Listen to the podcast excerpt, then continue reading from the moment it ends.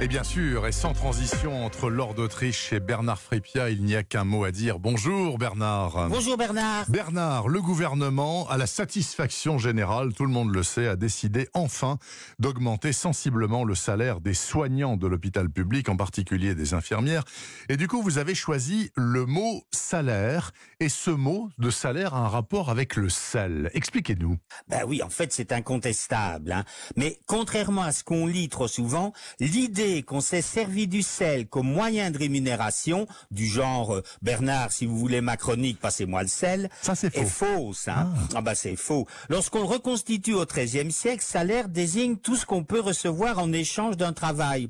Par exemple, en 1347, dans un texte intitulé Miracle de Saint Guillaume du désert, bon, je vous le conseillerais pas comme lecture de confinement, hein, on trouve pour votre salaire, vous emporterez cette coiffette et cette épée. Plus tard, dans le registre criminel du Châtelet, en 1389, une femme ayant enseveli un défunt reçoit pour salaire une paire de chausses à homme. Ouais. Donc, selon ces textes, on peut recevoir comme salaire une petite coiffe, une épée, une paire de chaussures. J'ai pas trouvé de sel. Mais alors d'où vient cette idée euh, que le sel pouvait servir de monnaie en quelque sorte? Ben, en fait, le sel qui permet de conserver les aliments possède une grande valeur dans les sociétés pré-industrielles. La gabelle, le principal impôt sous l'Ancien Régime, était une taxe sur le sel. Oui. L'exploitation des salines d'Ostie a contribué à l'enrichissement et à la réussite militaire de Rome.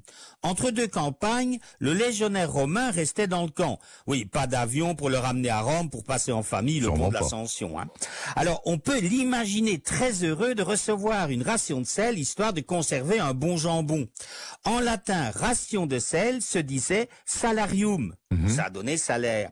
Mais son sens évolue très très vite. En 55, Pline l'Ancien nous le définit comme une somme d'argent offerte pour acheter du sel, donc c'est déjà plus un moyen de paiement. Ouais. Et 50 ans plus tard, chez Tacite, salarium est synonyme de traitement. Mais vous voulez en venir où là précisément?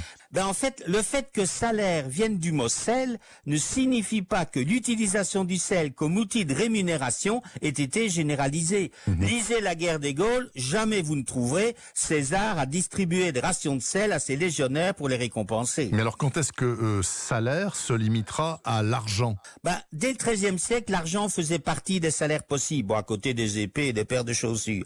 L'aspect financier va croître peu à peu. C'est au XIXe siècle qu'il va acquérir pleinement le sens que nous lui connaissons. et qui n'a plus bougé depuis la moralité Bernard Ben, l'histoire ressemble aux informations. hein. Sa richesse réside dans notre capacité à prendre en compte les nuances. Ça, c'est bien vrai, Bernard Frépia. Tout à fait exact et c'est valable pour bien des mots. Merci beaucoup, Bernard Frépia, pour ce mot de la semaine du dimanche. Je vous souhaite un très bon dimanche, Bernard. Merci, à dimanche.